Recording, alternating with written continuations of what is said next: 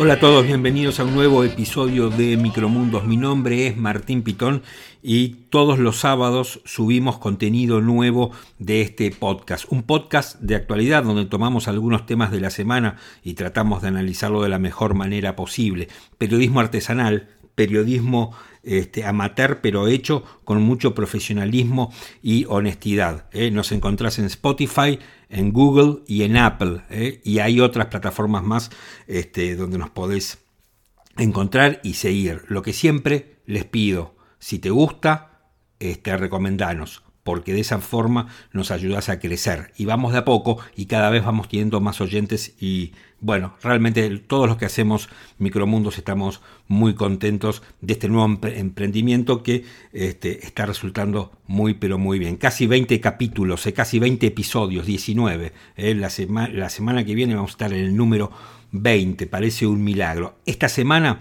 nos vamos a meter con las polémicas declaraciones de Daniel Goyán y los pobres, ¿no? Este, un sincericidio por parte del kirchnerismo, pero que creo que nos hace muy bien a todos y nos pone en estado de alerta. Vamos a hablar si el gobierno se prepara para hacer un fraude. Muchos han dicho que la llegada de Mansur y de Aníbal Fernández al gabinete responden a eso, a que el gobierno está preparando un gran fraude para noviembre. Como siempre vamos a tener la columna de Santiago Rossi, una columna desafiante que lleva por título Ojo que pueden ganar. Y también esta semana el gobierno ha decidido flexibilizar las medidas de restricción como consecuencia del COVID. Bueno, estas medidas responden a una necesidad sanitaria, o mejor dicho, a una realidad sanitaria, o responden más bien a una necesidad electoral. Bueno, sobre esto hablamos con el doctor Conrado Stoll, a quien le hicimos una mini entrevista. Todo esto en este episodio de Micromundos que empieza así.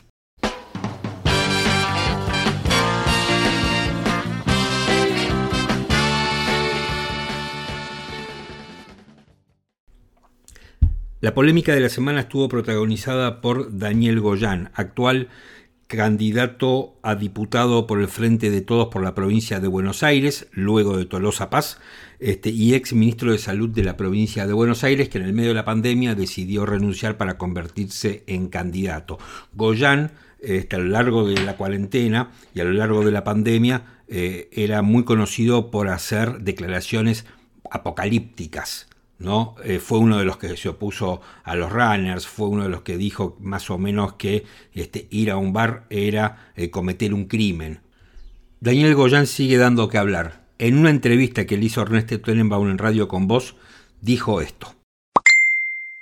Si uno tiene el tema de las fotos que molestaron a la gente, que nos molestaron, claro que sí. Ahora, te lo voy a decir como me dijo una señora que esta semana charlando en un barrio, me dijo que no fue a votar este, y le dije, pero ¿por qué no fuiste Y porque estamos mal. Y, y alguien del grupo dijo, eh, y te, molestó la foto, y dice, mira, la foto con un poco de platito más en el bolsillo eh, es como que es otra cosa.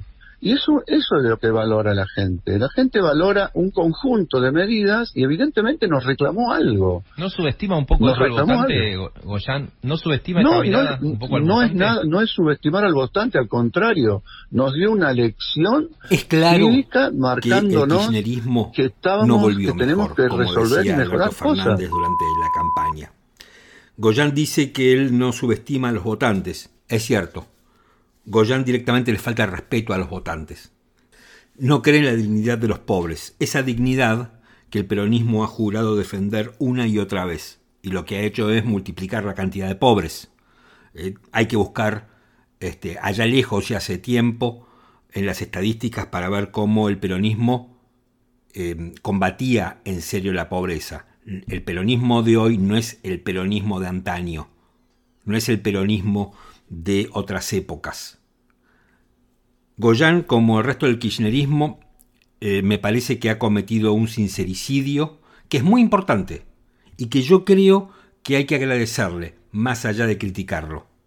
Porque gracias a lo que ha pasado incluso con Cristina Fernández de Kirchner y su famosa carta de ordenamiento del gobierno, bueno, hemos tenido la confirmación de lo que muchos sospechábamos, que la que manda es Cristina. En este caso lo mismo. Nosotros, digamos, todos sospechábamos el uso político de la pobreza por parte del oficialismo. Bueno, ha quedado claro. Digamos, la lógica del kirchnerismo es que todo se compra, incluso la dignidad, ¿no? Con unas chapas, con este, un lavarropas, una heladera, un bolsón de comida, un par de zapatillas, cualquier cosa es comprable. Y me parece a mí que acá ha habido una ruptura entre el kirchnerismo ¿no? y los pobres. Y más allá de los pobres, la gente en particular. Y creo que gran parte de esa ruptura eh, tiene que ver con eh, las fotos de la fiesta de Fabiola. Me parece que está pasando por ahí.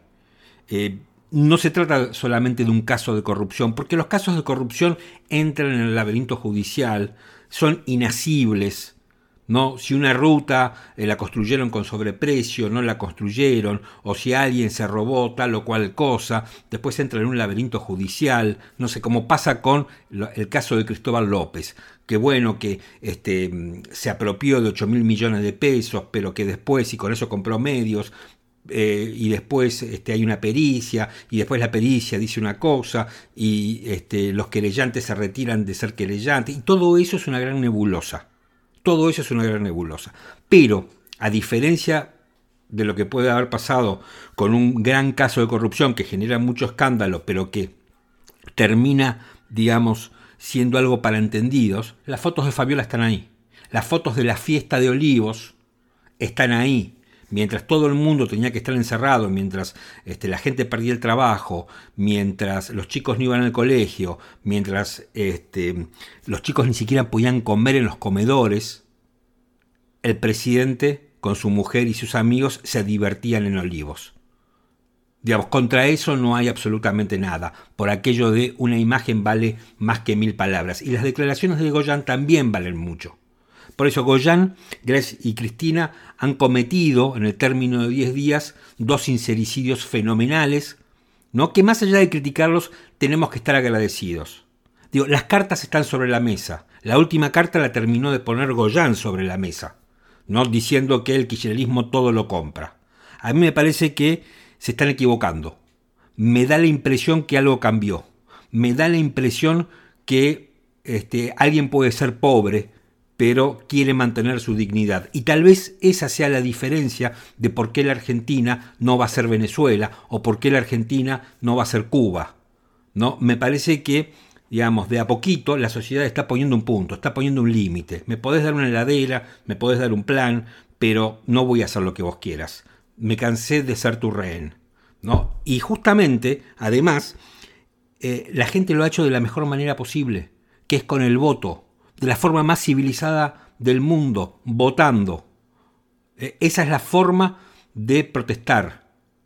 Por eso me parece que todos sabemos ahora eh, con quién lidiamos.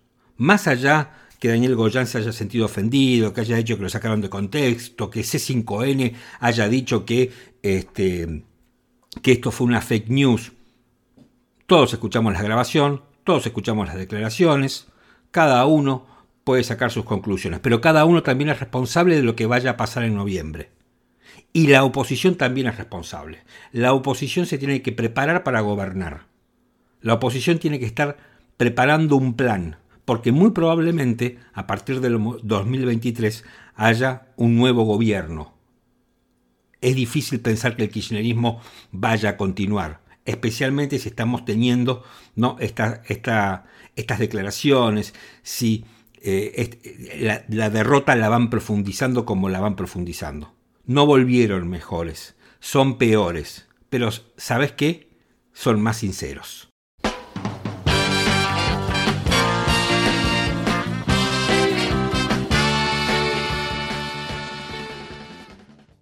El nuevo gabinete de Alberto Fernández, bueno, nuevo porque acaban de asumir, pero hay algunos que han dicho que este nuevo gabinete es el tren fantasma, eh, sigue dando que hablar. Hay quienes dicen, bueno, el gobierno se prepara a dar batalla, por eso formó este gabinete con gente como Mansur, con gente como Aníbal Fernández e incluso con Julián Domínguez, gente experimentada en la gestión, que no son improvisados, que no son eh, jovencitos ingenuos como alguno puede pensar de Santiago Cafiero, que ahora es el canciller de la República Argentina. Es increíble, alguno diría qué país generoso. Sorprendieron el análisis que hizo Carlos Pañi, en su programa de La Nación Más cuando dijo, no es casual la presencia de Mansur y de Aníbal Fernández en el gabinete, ambos ligados a fraudes electorales. Si la oposición está dormida, que se despierte. Esto dijo Carlos Pañi, tomando un rumor que este, surcaba las redes sociales y que estaba mucho en la calle, que el gobierno se preparaba o se prepara para hacer un gran fraude en las elecciones de noviembre para este, mantener el poder y que por eso convocaba a Mansur, protagonista de grandes escándalos en Tucumán, y Aníbal Fernández, un este, protagonista y un desatado verbal, ¿no? y también vinculado con algunas sospechas de fraude. ¿no? Dicen a otros que Aníbal Fernández este, está allí como un frontón, como un fronting, ¿no? Para llevarse la marca. Total, como ya es un impresentable, eh, puede decir absolutamente cualquier cosa, ¿no? Y eso no va a lastimar al gobierno. Yo creo que Aníbal Fernández es la cara del fracaso del gobierno. Aníbal Fernández en algún momento puede ser polémico, pudo haber sido polémico. Hoy Aníbal Fernández da risa con las cosas que dice. Por caso, la semana que acaba de pasar, Fernández decía que el gobierno no perdió con nadie, porque no compitió con nadie, porque estas eran internas. La verdad es que las afirmaciones de este hombre eh, ya no merecen demasiado análisis. ¿No? Es un señor que volvió hecho una caricatura de sí mismo. Pero me parece que el caso de Mansur es un caso más interesante, más importante eh, para estudiar. Yo no sé si el gobierno se prepara para hacer un fraude. Sí me parece que el gobierno se prepara para resistir, que es otra cosa. Por lo menos de acortar la ventaja. Me parece que va por el mal camino, ¿no? Porque si piensa acortar la ventaja electoral regalando este, heladeras y pares de zapatillas, creo que va por el mal camino o que no leyó bien este, el mensaje de las urnas, ese que el presidente de la nación la noche de la derrota dijo que iba a atender. Me parece que no. Pero bueno, el caso de Mansur es un caso este, que, hay que hay que leerlo con mayor profundidad. El de Aníbal Fernández no vale la pena. Entonces la gran pregunta es si el gobierno se está preparando para cometer un gran fraude. Tuve oportunidad de entrevistar al diputado de Juntos por el Cambio José Cano, de Tucumán, que compitió con Mansur, que hubo una gran polémica, que hubo acusaciones de fraude, y justamente le pregunté si la llegada de Juan Mansur como jefe de gabinete y de Aníbal Fernández como ministro de Seguridad hablan de un diseño ministerial preparándose para el fraude. Mira, me parece que la, discusión de fondo en el siglo XXI y en la Argentina es claramente modificar el sistema político y en particular el régimen electoral. Eh, uno de los gobernadores que se opuso cuando fuimos gobierno a la reforma política y a la boleta única de papel y a homogeneizar los sistemas electorales fue Fran Mansur. Eh, me parece que en esta elección de noviembre lo que vamos a tener que garantizar nosotros es la fiscalización, como lo venimos haciendo desde siempre, digamos. Eh, y en eso me parece que tenemos eh, una enorme responsabilidad. Lo que no puede seguir ocurriendo de ninguna manera es que garantizar la voluntad popular, es decir, lo que vota cada ciudadano en la Argentina, esté sujeto a la capacidad que tenga una fuerza política o no de fiscalizar. Eh, Ahora, pero, pero concretamente con la llegada de Mansur, ¿se pone este, en riesgo la voluntad popular? No, no, no, yo no, no, a ver, eh, eh, me parece que no tenemos que ser tremendistas en términos de, eh, creer que Mansur, Mansur le presenta absolutamente un espacio político que de la Argentina hace ya durante los 12 años del kirchnerismo y, y lo, desde el 2019 a la fecha. Es un eslabón más de una cadena que tiene una mirada del Estado y una concepción de la política que está en las antípodas de lo que pensamos quienes militamos en Juntos por el Cambio. Este, no es que con la llegada de una persona. El gobierno, el quimerismo, en la medida que pueda este, torcer la voluntad popular, lo hicieron en San lo hicieron en Formosa, no ahora, en otros procesos electorales, permitiendo que voten extranjeros, gente que no, que no debía votar, lo hicieron en Tucumán, cuando empadronan gente de Santiago para que vote la provincia, es decir, forman parte de una matriz este, eh, y, una, y una mirada del Estado y de la cosa pública que, que no necesariamente Mansur es exponente de eso, forman parte todo del mismo, de la misma concepción de la política. eh, a ver, siendo que Mansur es de Tucumán, como vos, eh, y, que vos competiste con él, ¿qué pensás que Alberto Fernández buscó en nombrarlo jefe de gabinete? Ya me había propuesto en el 2019, me parece que este gabinete, comparado con el gabinete que se fue, le da al presidente un blindaje político distinto al que tenía, sin ningún lugar a duda. Eh, me parece que eh, tomaron nota de la derrota y en vez de ratificar política y empezar a retomar en el Congreso la agenda de la gente, eh, creen poder cambiar o relanzar su gobierno a través de un cambio, de un digamos, de cambio de gabinete y de darle mayor protagonismo a los gobernadores. En el caso de Mansur representa la Liga de Gobernadores del PJ, este, buscando tener una impronta distinta a la que tenía el gabinete. Me parece que esa es la, la, la definición de por qué el presidente eh, bueno, con todo el culebrón y la ida y vuelta, eh, cartas epistolares, audios que se filtran, que desnudan de manera ya brutal y descarnada la interna que hoy tiene el gobierno, ¿no es así? Ahora, José... El cambio, el, cambio, de gabinete tiene que ver con eso. Todo lo que pasó, digamos, el resultado de las PASO, más todo lo que vos describías recién, carta de la vicepresidenta incluida.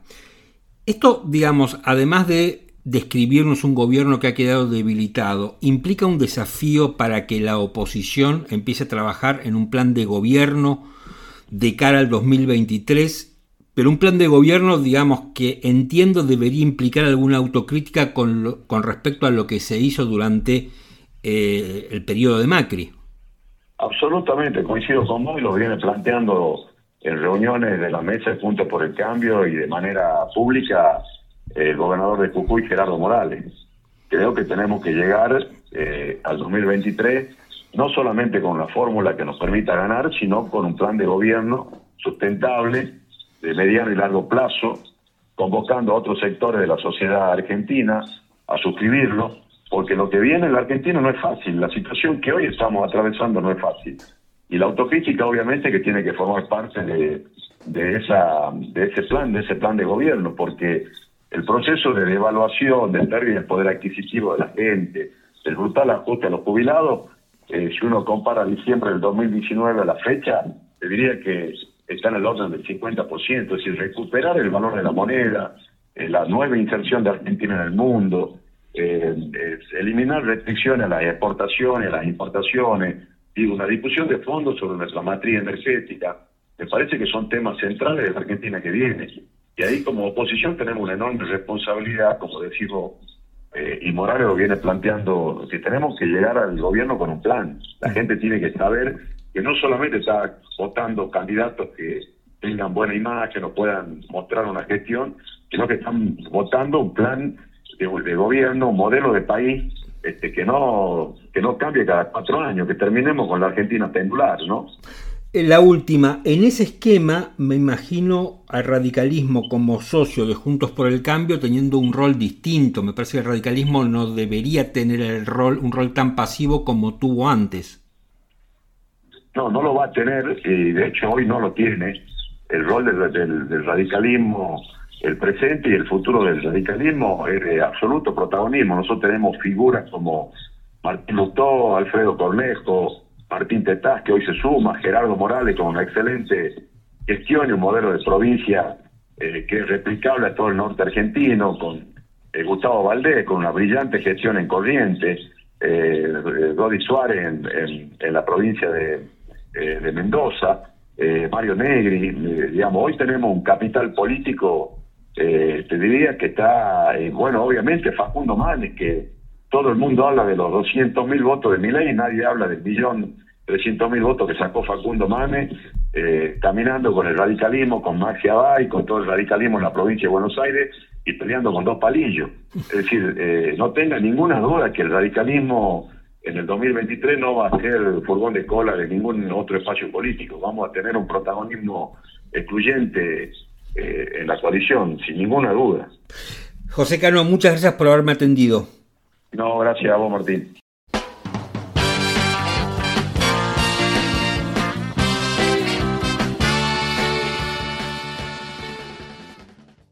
El título de la columna de Santiago Rossi de hoy es Ojo que pueden ganar. Es increíble, les voy a contar una, una infidencia de este podcast. Santiago y yo hace muchos años que nos conocemos, eh, tenemos formas de analizar la política muy similares eh, y nunca sabemos lo que el otro va a decir en el, en el podcast. O sea, yo no sé de qué va a tratar la columna de él. Él simplemente la hace y me la manda, y él tampoco sabe de qué se trata, por ejemplo, el comentario central este, del episodio. ¿no? Y parece mentira, pero siempre coincidimos en identificar los temas centrales. ¿no? Alguno dirá, bueno, no es tan difícil. Es cierto, no es tan difícil porque es básico eh, la identificación de los temas centrales. Lo que me parece interesante es no solamente eso, que puede ser básico pero no muchas veces se da, sino que es la forma de analizar, ¿no? la vuelta de tuerca que le da, que no significa que eh, seamos parecidos. Muchas veces somos complementarios y a veces decididamente estamos en posiciones distintas. Pero me parece que todo eso guarda siempre este, una lógica dentro de lo que es Micromundos que a mí todavía me sigue sorprendiendo. Ojo que pueden ganar, la columna de Santiago Rossi. Ojo que pueden ganar. Ese fue el título que me dio un importante dirigente de la oposición esta semana, un conocedor del conurbano. Su preocupación como hombre que conoce el territorio se debe a dos postulados. El piso histórico del 35% del peronismo, donde muchos de esa masa no fueron a votar en las PASO, y el pragmatismo del gobierno más precisamente de Cristina Fernández de Kirchner, quien, luego de mover la estantería con su misiva al borde de hacer caer todo, bendijo el arribo de gobernadores e intendentes al gobierno nacional y provincial porque la premisa es ganar, aunque sea enrollando las banderas del kirchnerismo más duro por un rato. Los Insaurralde y los Mansur de la vida saben qué necesita tanto el Kevin como el abuelo. Para eso lo llamaron. Goyan puso el título de una operatoria que arrancó y va desde el 13 de septiembre al 13 de noviembre. Platita es lo que necesitan. Seis semanas a todo nada. Quienes reciben esta afrenta moral piensan, sienten, votan. Habrá que ver si dan respuesta favorable y, lo más preocupante, cómo será todo a partir del 15 de noviembre cuando realmente empiece la carrera. Porque como dice Carlos Fara, el votante hace balance pero vota futuro. Otro hecho que quizás no tuvo el impacto deseado, por lo menos todavía no se ha registrado, fue el anuncio del embarazo de la primera dama. La alusión al voto emotivo en retrospectiva comparativa con lo que fue el fallecimiento del expresidente Néstor Kirchner ha sido parte de, de análisis en numerosos programas de televisión y mesas de debate. Incluso algunos recordaron el acto de cierre de campaña del peronismo en el 83 con la quema del cajón por parte de Herminio Iglesias. La correlación e implicancias políticas, tanto positivas o negativas, de estas imágenes no son lineales y se dan si los marcos conceptuales la permiten. El embarazo vuelve a escena uno de los hechos que más esmerilaron la imagen presidencial como fuera la foto del Olivos Gate. Por lo tanto, la asociación es negativa, no humaniza, profundiza el descontento. La muerte del expresidente, en cambio, se dio dentro de un marco de opinión pública que había comenzado a mirar favorablemente a, Cristina Fernández de Kirchner cuando después termina ganando con el 54% de los votos. El eje era la economía. El duelo ayudó, pero necesitaba un contexto favorable que estaba ocurriendo con anterioridad. Antes de recuperar al moderado, ese votante del 2019 del Frente de Todos, hay que llevar al propio que se quedó en casa comiendo la falda. Todavía no llegamos al asado del domingo. El 14 de noviembre se sabrá si la bronca de ese votante se subsana con platita o si ya, como dice el nuevo secretario de Seguridad, tienen el boleto picado.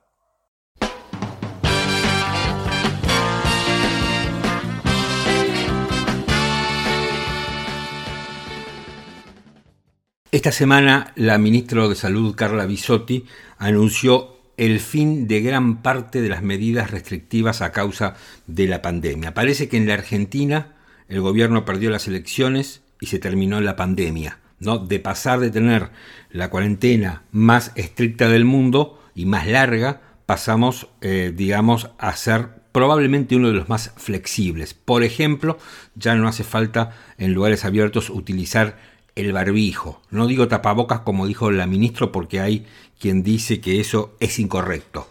Eh, la pregunta es, ¿estamos verdaderamente en un momento donde tenemos que relajar las medidas? Es una, un primer interrogante. ¿Estas medidas corresponden verdaderamente a una realidad sanitaria o tienen que ver con este, una necesidad electoral que tiene el gobierno? Primero, escuchemos el anuncio que hacía Carla Bisotti esta semana relajando las medidas contra el COVID-19 a medida que seguimos avanzando en el plan de vacunación y como hemos avanzado en esta etapa que habíamos llamado protección en progreso con estas coberturas de vacunación, podemos dar un paso más en las aperturas de actividades cuidadas. Entonces, eh, las eh, actividades que vamos a ir habilitando es primero levantamos la obligatoriedad del uso de tapaboca al aire libre, circulando y sin personas alrededor, sin eh, contar con aglomerados de personas. Continúan eh, recomendándose la obligatoriedad del tapabocas, por supuesto, en todos los espacios cerrados y en todas las actividades donde, aunque estemos circulando y solo, haya mucha gente alrededor. Se habilitan las reuniones sociales sin límite de personas, cumpliendo las medidas de prevención. Se habilitan las reuniones al aire libre sin límite de personas, también cumpliendo las medidas de prevención.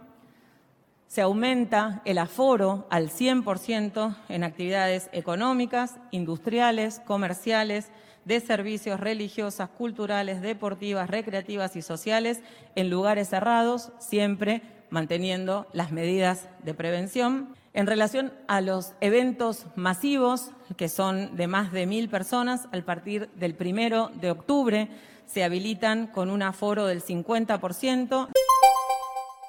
El doctor Conrado Stoll tal vez sea uno de los especialistas más importantes en el COVID-19. Tuve oportunidad de hacer una entrevista muy cortita, eh, muy breve, disponía de poco tiempo, para preguntarle acerca de las medidas que acaba de lanzar el gobierno. Este es mi diálogo con él.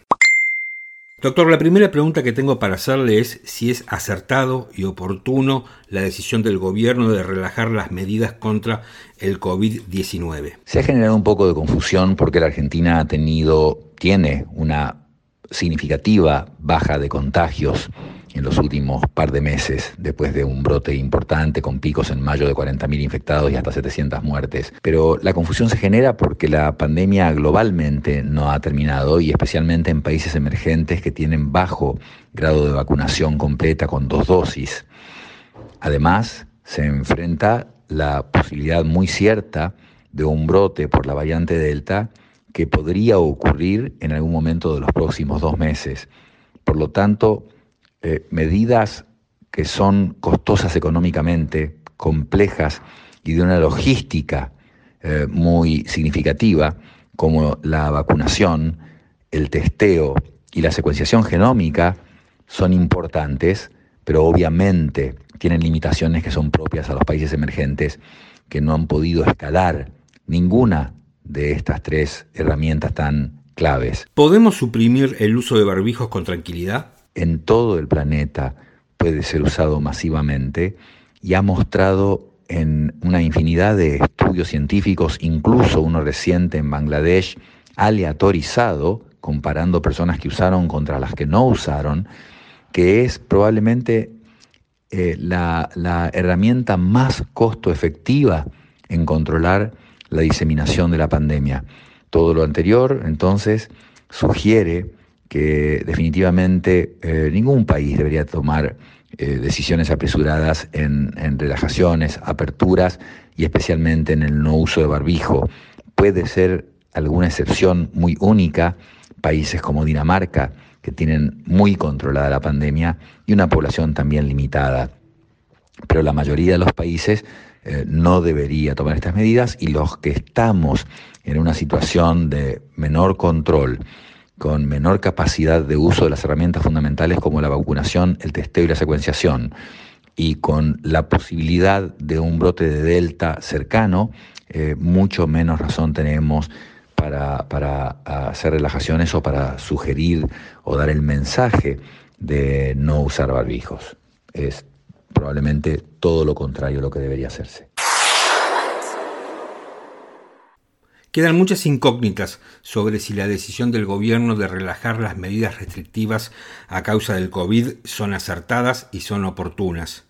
Claro, uno tiende a sospechar, frente al kirchnerismo, que cualquier em, medida se hace en tono electoral, especialmente viniendo de una derrota como pasó en Las Pasos, aun cuando Aníbal Fernández no le reconozca diciendo que eh, no fue una derrota porque ellos no compitieron contra nadie. Una este, bueno, evidentemente un ministro que eh, ha vuelto en forma de caricatura. Pero más allá de lo que diga Aníbal Fernández, eh, tenemos los casos de muchos países que pensaron que prácticamente la pandemia estaba terminada y después se enfrentaron con Delta o con alguna otra variante. Y todo aquello que habían relajado tuvieron que de golpe no volver a implementarlo. Yo tengo dudas eh, y eso que yo no soy de los que opinó, ni estuve en contra de eh, las cuarentenas, ni estuve en contra este, de determinados aislamientos. No soy de esos, no soy de los que estuvo en contra de los barbijos, pero me parece a mí que, digamos, conociendo el kirchnerismo, uno tiende a pensar qué casualidad que justo ahora este, bueno, se relaje todo. Es cierto que los casos han bajado, es cierto que la cantidad de contagios ha bajado, que la cantidad de muertos también ha bajado. Una cosa que me llama mucho la atención y que me preocupa es que han bajado el ritmo de vacunación. Y me parece que deberían mantener el ritmo de vacunación. Pero vamos a verlo esto con el tiempo. Ojalá sea una medida acertada, ojalá sea una medida que responda a cuestiones únicamente sanitarias y no electorales.